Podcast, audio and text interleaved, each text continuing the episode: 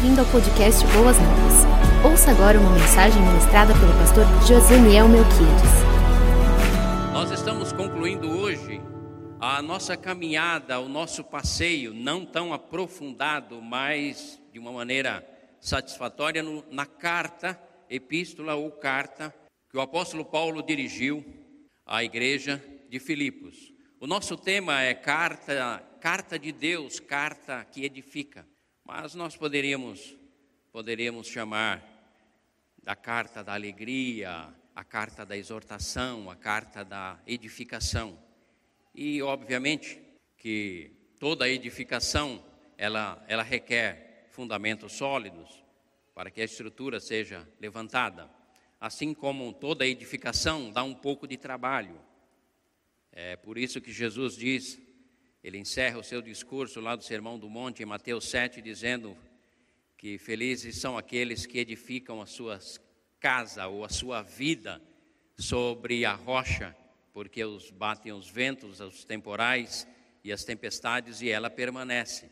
Mas obviamente ele sabia que a edificação sobre a rocha dá um pouco mais de trabalho, diferentemente da edificação sobre a areia a qual aparentemente está tão estável quanto a rocha, mas quando os ventos os temporais e as turbulências batem, a queda é grande, porque surpreende quem edificou sobre areia. Ele achava que estava seguro, quando na verdade ele estava sobre um alicerce ruim, que corresponde a não, no texto de Mateus, corresponde a não observação prática daquilo que Jesus é, propõe ali em Mateus 5, 6 e 7. Não é diferente com o apóstolo Paulo, aliás, não é diferente com nenhum dos apóstolos, assim como não é diferente conosco, Igreja Batista Boas Novas. Sabemos que a edificação de uma vida, a construção de uma vida saudável, é, plena, ou pelo menos que caminha gradativamente em busca da plenitude, da realização, da satisfação e da utilização, ser uma vida útil, não apenas para si, mas para a sociedade, para o mundo, para a sua igreja, para a sua família e, enfim, para o reino de Deus, tudo isso requer um pouco de é, diligência, aplicação, observação, né? a absorção dos ensinamentos e atenção naquilo que é proposto. Ah, é muito comum, é muito comum no meio evangélico nós sermos mais tendenciosos, tendenciosos ao místico do que ao racional. E às vezes nós erramos o alvo, porque o místico muitas vezes nos leva às bases é, onde são definidas pelas sensações. Já viu aquela história da pessoa falar, eu só dou dízimo se Deus tocar no meu coração? Negativo, querido. Nós damos dízimos e ofertas, investimos no reino de Deus por convicção, não é por sensações, é mandamento. Mandamento é razão, é convicção, é determinação no coração, é obediência, é submissão, é quebrantamento, é prostrar-se diante do Deus, do Deus eterno. Mas na maioria das vezes nós é, somos mais místicos do que racionais. Então até mesmo a nossa a nossa a, a nossa audição ou quando ouvimos o sermão, nós ficamos sempre aguardando que ele toque no nosso coração. Mas eu convido você e desejo que Deus toque no seu coração e toque na sua mente, porque é, é nesse sentido que se edifica de uma maneira sólida. As emoções são volúveis, são variáveis e são inconstantes. As convicções são alicerces fortes, firmes e sólidos e que produzem um caráter cristão, modelado, modelado, feito estabelecido conforme a Escritura nos ensina e moldado segundo a pessoa de Jesus Cristo. É assim que esse homem, o apóstolo Paulo, entendia, vivia e cria e pregava o Evangelho de Jesus Cristo. E a carta aos Filipenses não é diferente, extremamente amorosa, gentil, cordial, porém cheias de admoestações, cheias de alertas, cheias de incentivo, a caminhar. Não fique na estagnação da sua fé. Não entre no céu apenas com o seu diploma de batismo. Entre no céu com o mais reflexo possível de Cristo Jesus na sua vida. Ou seja, o mais parecido com a pessoa de Cristo Jesus. Então, caminhando para o encerramento, que é o dia de hoje, no capítulo 4, antes, porém, eu quero é, pensar algumas falas do apóstolo Paulo no decorrer dos, dos três primeiros capítulos. Tá?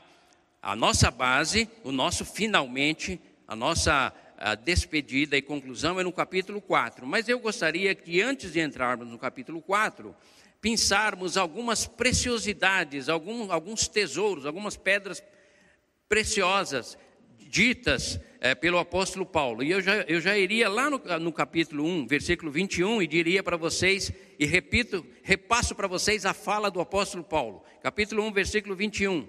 Porque para mim, diz Paulo, o viver é Cristo, e o morrer é lucro. Não basta apenas você colocar isso na geladeira do seu carro, no para, da sua casa, né? ou no armário, ou no fundo do prato, ou no para-choque do seu carro, né? Ou quem sabe na sua agenda. Não, você tem que imprimir isso na sua alma.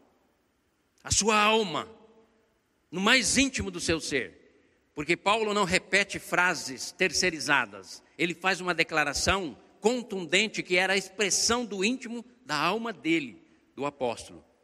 Versículo 27, ainda no, 20, ainda no, no capítulo 1, aliás, não é no 2, é no primeiro, diz assim, versículo 27, não importa o que aconteça, exerçam a sua cidadania de maneira digna do Evangelho de Jesus Cristo.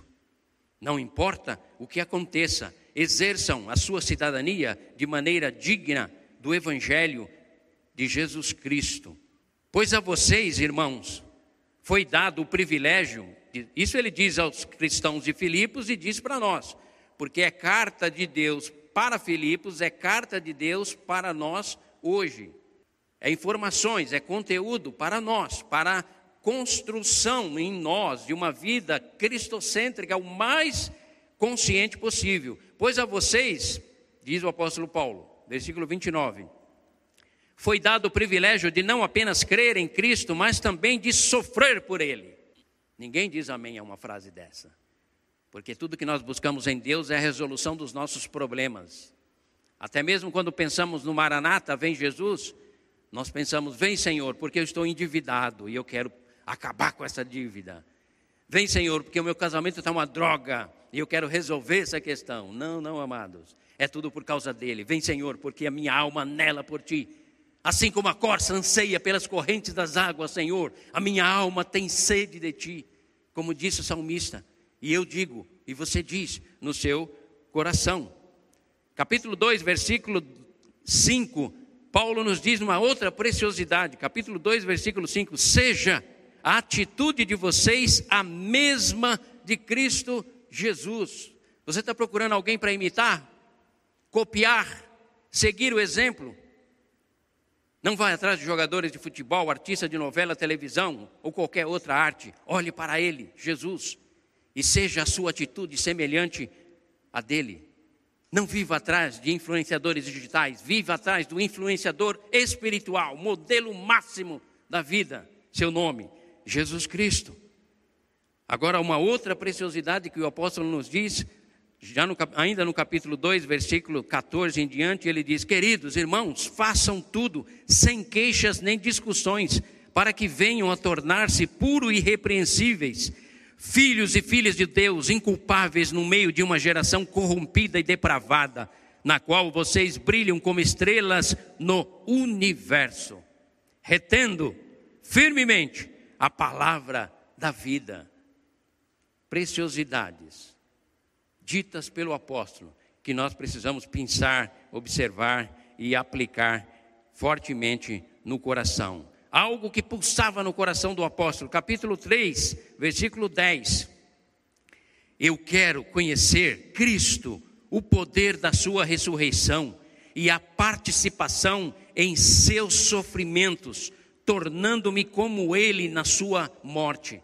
Ele não queria apenas ser um membro de uma igreja sentado, assistindo o culto como se assiste uma peça de teatro ou um filme. Ele queria ser um homem que se identificasse o mais intensamente com a ressurreição de Cristo e que se tornasse o mais parecido com Ele. É carta para nós hoje ou não, queridos? Sim, amados. É carta para nós. São princípios e fundamentos sobre os quais nós podemos construir uh, uma vida, uma vida estável, uma vida abençoada. Ainda no capítulo 3, versículo 13, outra preciosidade que ele diz: Irmãos, capítulo 3, versículo 13: Não penso que eu mesmo já o tenha alcançado, mas uma coisa faço. Esquecendo-me das coisas que ficaram para trás, eu avanço para o que está diante de mim, prossigo para o alvo, a fim de ganhar o prêmio do chamado celestial de Deus em Cristo Jesus. Não havia nada que abatesse esse homem. Quando ele era desprezado, ele dizia: Eu fico mais fortalecido. Quando ele era chicoteado, ele se levantava mais forte, mais poderoso em coragem e ânimo do que antes. Quando ele sofria um naufrágio, era picado por cobra, ele seguia adiante, vencendo todas as coisas. Por quê? Porque ele tinha um sentimento no seu peito, no seu coração, que era: eu me esqueço das coisas. Eu não vivo com uma bola de ferro me aprisionando, aprisionando ao passado. Eu me esqueço das coisas, sejam meus fracassos ou meus sucessos. E eu avanço para aquilo que Cristo tem proposto a mim. E o que Cristo tem proposto a ele, na mente dele, ser igual a ele. Ser o mais parecido com ele, Jesus Cristo. E aí nós vamos, nós vamos para o capítulo, ainda no capítulo 3, para nós entrarmos no 4, no versículo 20, que é a parte já antecipada para se entrar no capítulo 4. 3:20. Ele nos diz outra outra preciosidade. A nossa cidadania, porém, está nos céus, de onde esperamos ansiosamente o Salvador, o Senhor Jesus Cristo, pelo poder que o capacita a colocar todas as coisas debaixo do seu domínio, ele transformará os nossos corpos humilhados, tornando-os semelhante ao seu corpo glorioso imbatível. Não havia nada que segurasse, segurar, que pudesse segurar, nem as cadeias, porque quando ele escreveu isso, ele tinha um soldado ao lado e ele estava algemado, ele estava preso. Se assim não fosse, ele estava confinado numa causa, numa casa, por causa do quê? Do evangelho. Do evangelho. O qual chegou até nós como um bastão a ser transportado, a ser carregado durante as nossas vidas, porque passaremos à futura geração. Que tipo de bastão passaremos à futura geração? Um evangelho flácido, um evangelho frágil, um evangelho enfraquecido, um evangelho misturado? Não. O evangelho genuíno de Cristo Jesus, que envolve mente, coração, alma, vida, caminhar, sonhos, propósitos, juventude, meia-idade, idade avançada, criança, menino, tudo vivendo, existindo para a glória, para a glória de Deus. Agora ele entra no 4, o nosso, o nosso ponto de encerramento. E ele entra com uma palavra, portanto. Por que, que eu li esses textos anteriores? Porque, portanto, indica que algo nos foi passado e que nós precisamos manter fresquinho na mente, porque algo nos será continuado a ser passado ou conclusivo e a palavra, portanto, ela corresponde dentro da nossa gramática aqui, ó, que eu anotei, uma conjunção conclusiva. Portanto, por causa de tudo que ele nos falou, por causa de tudo que ele nos instruiu, que eu li agora, anteriormente, nós somos desafiados a ir para o finalmente de uma maneira bem exuberante, de uma maneira grandiosa, entendendo a proposta do Evangelho declarando que o Evangelho é o único poder de Deus para a salvação de todo aquele que crê. Que o Evangelho de Cristo Jesus requer de nós comprometimento de toda a integralidade do nosso ser, corpo, corpo alma e espírito. Então, essa, essa conjunção conclusiva vai nos empurrar agora para algumas verdades que ele quer encerrar, eu diria assim, ele quer concluir o seu pensamento em alta performance ou seja, de maneira exuberante, como ele sempre, sempre o fez. Aí entramos no capítulo 4, o apóstolo nos dizendo assim: portanto, irmãos, por causa de tudo que nós aprendemos, ouvimos, observamos, não apenas na sua fala, como ele diz, não apenas na sua, na sua, nas suas declarações, mas na sua maneira de ser, o seu estilo de vida, Ele diz: Portanto, meus irmãos, a quem amo e de quem tenho saudades, vocês que são a minha alegria e a minha coroa, permaneçam assim firmes no Senhor, ó amados. Não permaneçam apenas e tão somente firmes nas atividades da sua igreja ou na membresia da sua igreja, mas firmes nele, no Senhor. Há uma centralidade na pessoa de Cristo Jesus, porque Paulo sabe que toda pessoa que se tenta se firmar no reino de Deus por causa de atividades eclesiásticas, atividades dentro de igreja, não permanecem, porque não é base sólida. As atividades que exercemos e praticamos e desenvolvemos dentro de uma comunidade, dentro de uma igreja, têm uma motivação e um agente motivador, é Ele.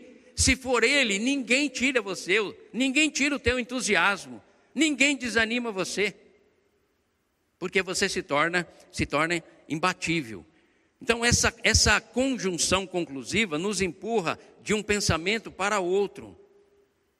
E no novo pensamento, aí nós vamos uh, adotar e compreender melhor a, a, a, a expansão desse conhecimento, desse desenvolvimento e dessa prática.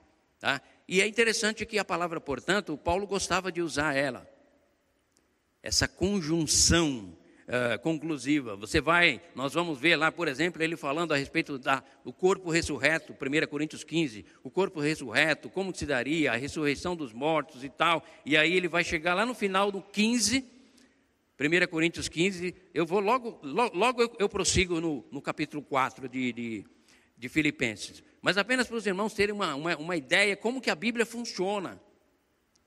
Como que os pensamentos dos, dos autores da Bíblia funcionam o que passa pela mente deles. Né?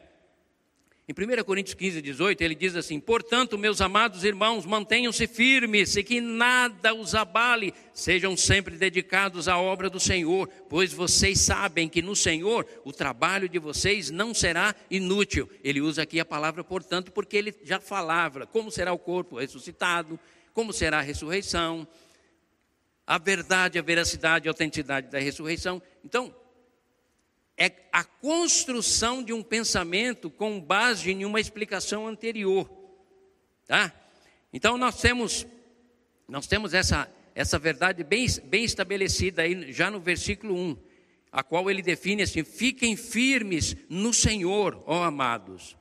Agora ele vai tratar. Do capítulo, só para vocês se localizarem, no capítulo 4, do versículo de 1 a 9, nós temos várias orientações, tá? Do 9 do 10 até o 19, nós temos outras orientações. Mas vamos lá, vamos seguir em frente aqui, tá? Vamos nos deter ou nos ater, capítulo 4, de 1 a 9. Depois nós prosseguimos de 10 em diante. Então, no capítulo 4, de 1 a 9, nós temos já essa primeira, essa primeira ligação entre, olha, a nossa cidadania e tal, e aí ele diz, por causa disso, meus irmãos, a quem amo e a quem tenho saudade, vocês são a minha alegria e a minha coroa, permaneçam firmes no Senhor. Agora eu quero rogar a Evódia, uma mulher, e também a Sinteque, outra mulher. O que, que ele estava rogando? A que vivam em harmonia. Aqui ele vai tratar sobre a questão da unidade. Maturidade, maturidade, cristãos maduros procuram viver em unidade. Na Escritura é chamado de unidade em meio à diversidade. Jesus trabalhou muito sobre a unidade, lá em João 16, 17, quando ele instruiu os discípulos, para que todos sejam um, assim como eu e o Pai somos um. Eu e o Pai, eu no Pai, o Pai em mim, vocês em nós, e assim nós viveremos em, em unidade. A igreja de Filipos não era perfeita, assim como nós, e elas precisavam de boa orientação para que desenvolvessem a unidade unidade de pensamento, de propósito. Nada façais por contenda, por vanglória, mas sim com o espírito de humildade, servindo-vos uns aos outros e considerando-os uns superiores aos outros. Ninguém cuide apenas do que é seu, mas sim o que é de comum acordo ou que envolve a todos. Esse, esse texto, essa orientação, está já indo para o final. Por quê? Porque Paulo tratava de todas as questões, ele não era alguém que dizia assim: irmãos, agora nós vamos fechar os olhos aqui e a unidade, o espírito de unidade vai descer aqui, todos nós sairemos daqui nos abraçando, nos beijando, nos congratulando e a unidade será perfeita. Não, ele dizia: Evódia, vem aqui, minha filha, vamos conversar um pouquinho. Síntegue, e chamava em particular. E conversava e orientava as pessoas, porque a unidade se constrói. Unidade dentro de uma igreja se constrói com pensamento diversificados, mas com um propósito singular, um propósito único. Que propósito Paulo estabeleceu para os, para os filipenses? A pessoa de Cristo Jesus. Por isso que ele disse que haja em vós o mesmo sentimento que houve em Cristo Jesus. Tá? Mas de qualquer maneira, a gente encontra aqui uma palavra de muita afeição. Primeiro, porque ele chama no particular, Evódia no particular, Síndica no particular, porque Paulo tinha um profundo respeito pelos cooperadores. É, ele sempre foi um homem muito afetuoso. Ele tinha afeição pela igreja de Cristo Jesus. Ele tinha verdadeiro carinho, zelo, e as suas palavras eram sempre de incentivo. Permaneçam, permaneçam firmes no Senhor ele diz, tá? Então, no primeiro, no primeiro, em primeiro lugar, nós pegamos, nós aprendemos que na conjunção conclusiva, nós adotamos uma postura de vida devido a uma orientação que acatamos, que recebemos, estabelecemos no coração e na mente. A partir daí, nós vamos colocar em prática. E a primeira prática que ele pede a nós é que vivamos em unidade.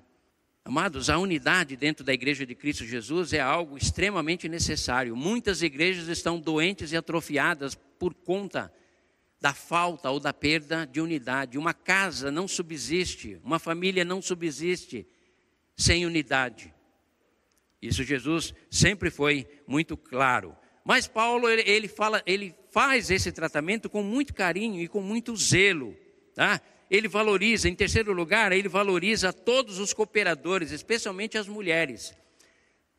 Existe uma corrente que apregoa que o cristianismo é pai do patriarquismo, do sistema patriarcal, por conta lá do passado, do Antigo Testamento. Amados, quando Jesus Cristo veio ao mundo, o Deus entre nós, ele revolucionou todo o conceito social, todo o tecido social foi revolucionado. Um deles é a valorização e a inserção da mulher como um ser digno de ser honrado. Tanto Jesus fez isso que Paulo aprendeu e todos os apóstolos e a igreja passou a ensinar isso. E é o que a igreja defende. Se houver qualquer um entre nós que cause algum dano, inspire alguma desconfiança ou desrespeito a alguma das mulheres, estamos à disposição para repreendê-lo. Porque aprendemos com Cristo Jesus e aprendemos com Paulo que as mulheres precisam ser dignificadas, honradas, respeitadas em todas as suas dimensões físicas, psíquicas, emocional. E assim instruímos os moços. Paulo tinha todo esse sentimento, todos esses princípios no seu coração, justamente porque era alguém que amava a igreja de Cristo Jesus e cuidava com intenso, eh, com intenso zelo incentivo. Então ele valorizava os cooperadores que participavam com ele, especialmente as mulheres. Mas tinha uma quarta coisa que ele, no versículo seguinte, nos diz, o 4, ele diz assim: Alegrem-se sempre no Senhor, novamente direi, alegrem-se. Ele convidava as pessoas a serem otimistas, não por conta de aspectos humanos circunstanciais, mas na pessoa de Cristo Jesus. Alegre-se sempre nele, no Senhor. Se o Senhor é o fundamento da tua alegria, ela é perene.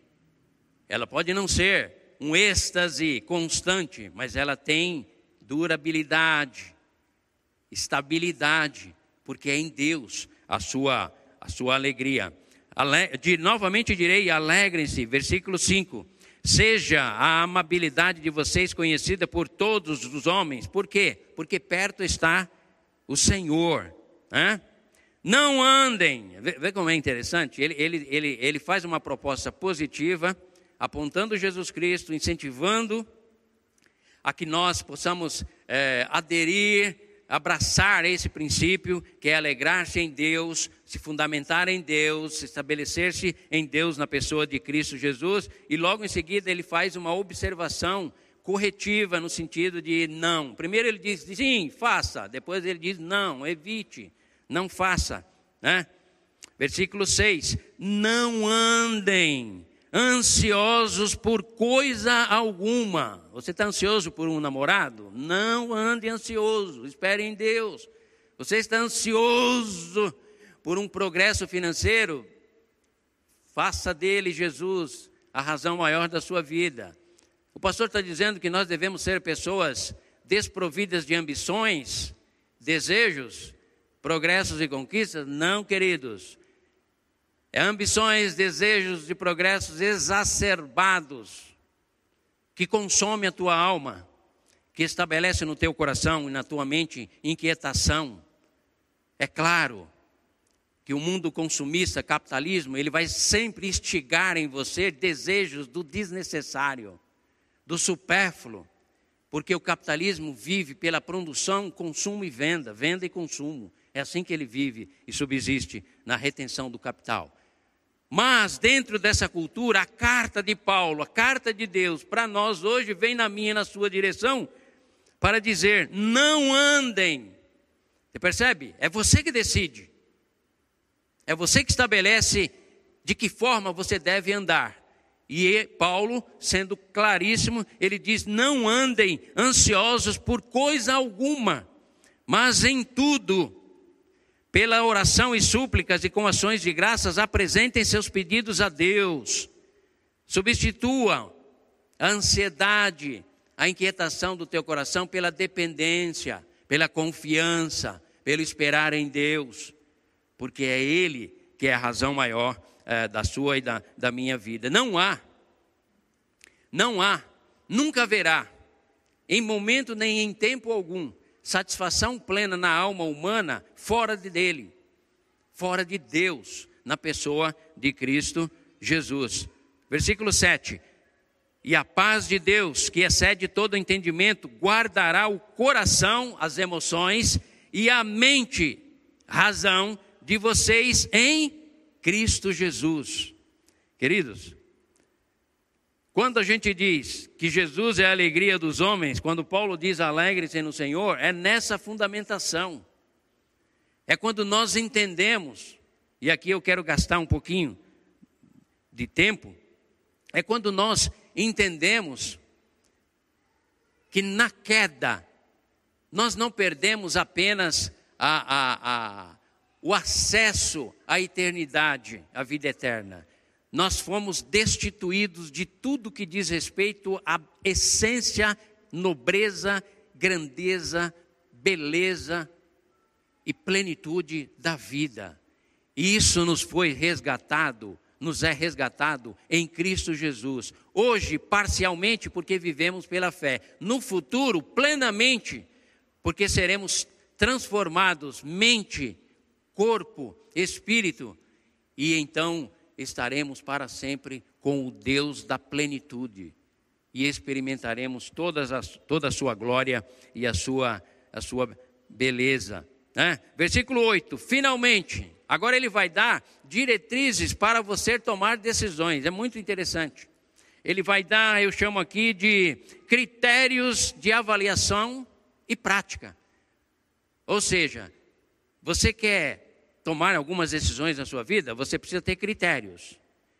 E Paulo vai dar aqui uma lista de critérios. Finalmente, irmãos, ou seja, eu estou caminhando por finalmente, mas eu quero edificar vocês. Nós estamos numa construção. Finalmente, irmãos, vamos lá.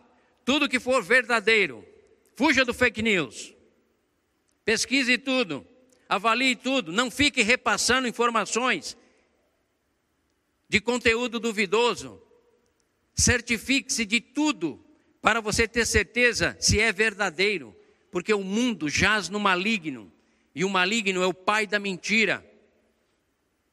E uma das mentiras que o maligno sempre tenta impor na vida, da, na existência da humanidade, é que não vai dar certo, é que o país vai quebrar, é que as lutas serão sempre constantes, é que o Brasil será sempre um país de terceiro mundo, quarto mundo, pobre, miserável. Tudo isso é mentira, amados. Avalie tudo que for verdadeiro. Com base no que o pastor está dizendo isso, não se compare com a Europa, não se compare com a Ásia, porque são nações milenares. Nós temos quinhentos e poucos anos, duzentos e poucos anos de democracia. Aliás, nem democracia não é, de república. Democracia, nós temos aí algumas décadas apenas. O que o pastor está querendo dizer com isso? Não é verdadeiro que seu país será sempre um país miserável e pobre e corrupto.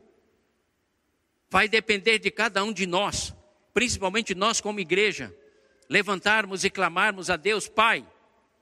Os meus filhos já vivenciaram, falo do meu respeito, já vivenciaram toda essa dificuldade que vive a nação. As minhas netinhas estão agora surgindo e entrando para o campo do conhecimento do estudo.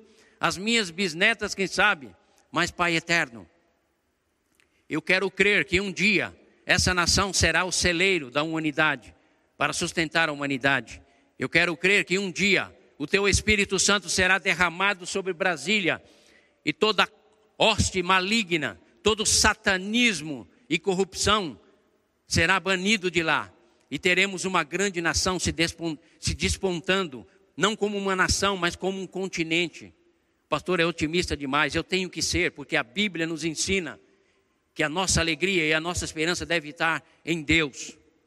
Finalmente, irmãos, tudo que for verdadeiro, tudo que for nobre, tudo que for correto, tudo que for puro, tudo que for amável, tudo que for de boa fama, se houver algo de excelente ou digno de louvor, pense nessas coisas, ocupem a sua mente, estabeleça isso na tua mente e no teu coração.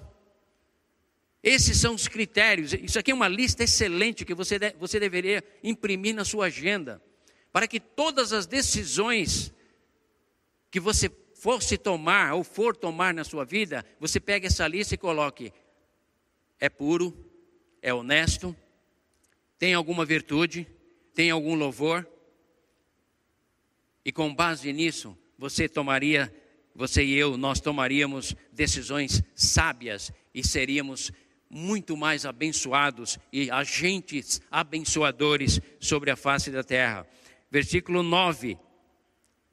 Ponham em prática tudo que vocês aprenderam, receberam, ouviram e viram em quem? Em mim, nele, Paulo. Se você fizer isso, queridos, vocês que nos acompanham em casa, vocês que estão presentes aqui, se esses critérios fizerem parte da sua vida, e você observar tudo que Paulo passou para nós, tudo que o apóstolo nos levou a receber, tudo que ele nos fez ouvir e tudo que ele fez, viveu e praticou na sua vida, e o Deus de paz estará com vocês. É cartas para hoje, queridos, porque os cristãos estão profundamente inquietos.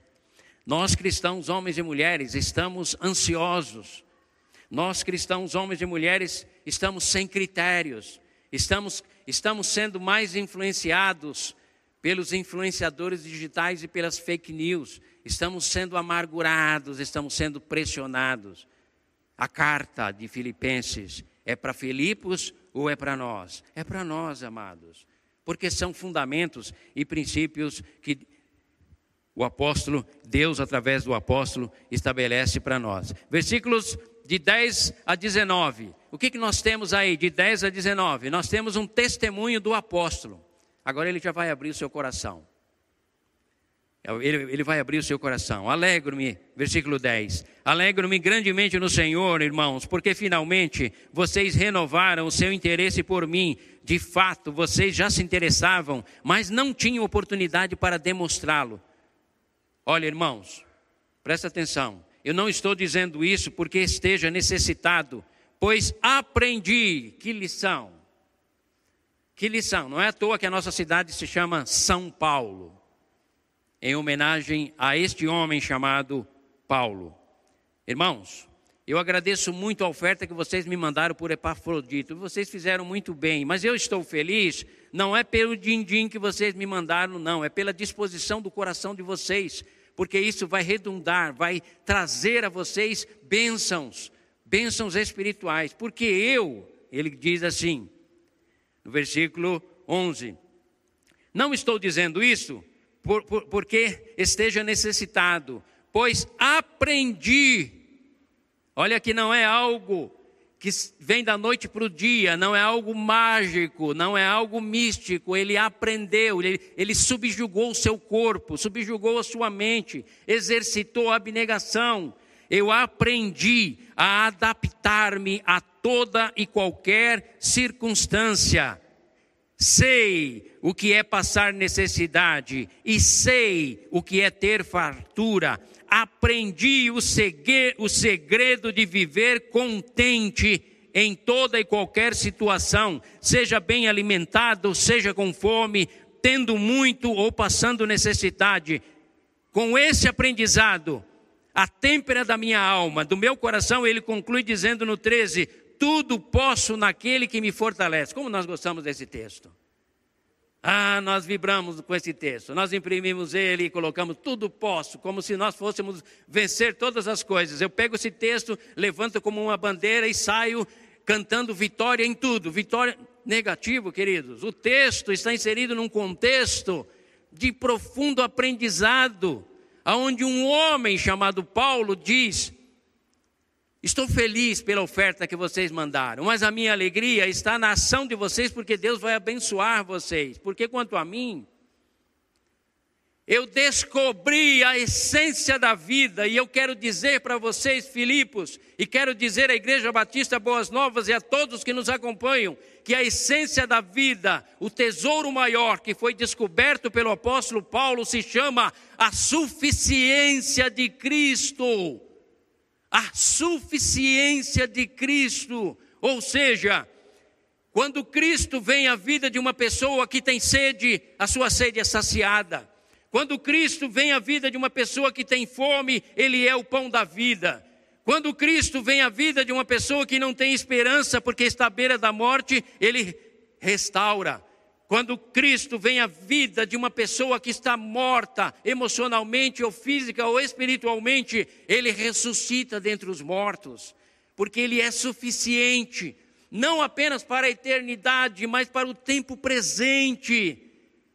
Querida igreja, ouçam, recebam, retenham, apliquem a carta de Paulo aos Filipenses ao seu coração e pergunte: como este homem descobriu essa satisfação em toda e qualquer circunstância? E a resposta que você vai encontrar é exatamente isso. Paulo encontrou em Cristo Jesus, ele diz, o maior tesouro. Na parábola do tesouro perdido, é aquele homem, parábola dita por Jesus, que buscava tesouro e encontrou um campo onde tinha um tesouro que valia a pena ele vender todos os demais tesouros que ele tinha e adquirir aquele campo, porque ali tinha o tesouro maior. Jesus é o tesouro maior, queridos. Não apenas para minha e a tua salvação e livramento do juízo vindouro, mas para a qualidade e a exuberância, a beleza, a grandeza, as realizações da vida no tempo presente porque nele está a vida. Quem tem o Filho de Deus tem a vida. Quem não tem o Filho de Deus não tem a vida. Nele está a alegria, porque eu sou a vossa alegria. Nele está a paz, porque eu vos dou a paz. Não a dou como o sossego do mundo, que pode durar uma semana de veraneio. A minha paz é perpétua, constante e contínua, porque a minha paz sou eu. Eu me dou a vocês. A suficiência de Cristo, amados, mais do que nunca é exposta de maneira implícita aqui pelo apóstolo Paulo, quando ele diz: Eu aprendi. Com quem que ele aprendeu? Com Cristo Jesus. Porque exatamente por isso que ele diz que haja em vocês o mesmo sentimento que houve em Cristo Jesus, o mesmo pensamento que houve em Cristo Jesus, porque a vida, queridos, a vida está nele. A satisfação está nele, na pessoa de Cristo Jesus. Progrida, amados, estudem, alcancem postos elevados na sociedade, Ganhem dinheiro, multipliquem, invistam, construam, edifiquem. Ganhem conhecimento, tecnologia, informação, mas não se esqueçam a satisfação plena, absoluta, total da tua alma, da minha alma e a do apóstolo Paulo só é encontrada numa pessoa, na pessoa bendita de Cristo Jesus. Nós ainda não aprendemos isso, por isso somos pontuados em nossas congregações por pessoas ansiosas e angustiadas em querer ter, quando na verdade Deus nos convida a ser a semelhança do seu próprio Filho, Jesus Cristo. Oh, amados, como nós precisamos descobrir isso. Aprendi no versículo 12, o apóstolo Paulo diz: o segredo de viver contente em toda e qualquer situação. Tu, versículo 13: tudo posso naquele que me fortalece. Apesar disso, queridos, vocês fizeram muito bem em participar das minhas tribulações. Como vocês sabem, Filipenses, nos seus primeiros dias do Evangelho, quando eu estive na Macedônia, quando eu parti da Macedônia, nenhuma igreja partilhou comigo no que se refere à contribuição, exceto vocês. Pois estando eu em Tessalônica, vocês me mandaram ajuda, não apenas uma vez, mas duas, quando tive necessidade. Não que eu esteja procurando ofertas, mas o que pode ser creditado na conta de vocês. Recebi tudo e o que tenho é mais do que suficiente. Estou amplamente suprido agora que recebi de Epafrodito os donativos que vocês enviaram. São uma oferta de aroma suave, um sacrifício aceitável e agradável a Deus. Com certeza, meus amados, o meu Deus suprirá todas as necessidades de vocês de acordo com as suas gloriosas riquezas que há em Cristo Jesus. E a partir daí ele vai se despedindo. Paulo encontrou em Cristo Jesus o segredo do viver em, em contentamento. Escrevia aqui: Paulo descobriu a suficiência de Cristo quando ele diz: Aprendi o segredo de viver contente em toda e qualquer situação. Posso todas as coisas naquele que me fortalece, ou tudo posso naquele que me fortalece. O resultado disso é que o meu Deus suprirá as necessidades de vocês de acordo com as suas gloriosas riquezas em Cristo Jesus. Ao nosso Pai, Deus e Pai, seja glória para todos sempre. Amém. Irmãos, os irmãos que estão comigo enviam saudações. Todos os santos que todos os santos lhe enviam saudações. A graça do Senhor Jesus Cristo seja com o espírito de vocês. Filipos, Igreja Batista Boas Novas e todas as demais pessoas que creem em Cristo Jesus que nos acompanhem.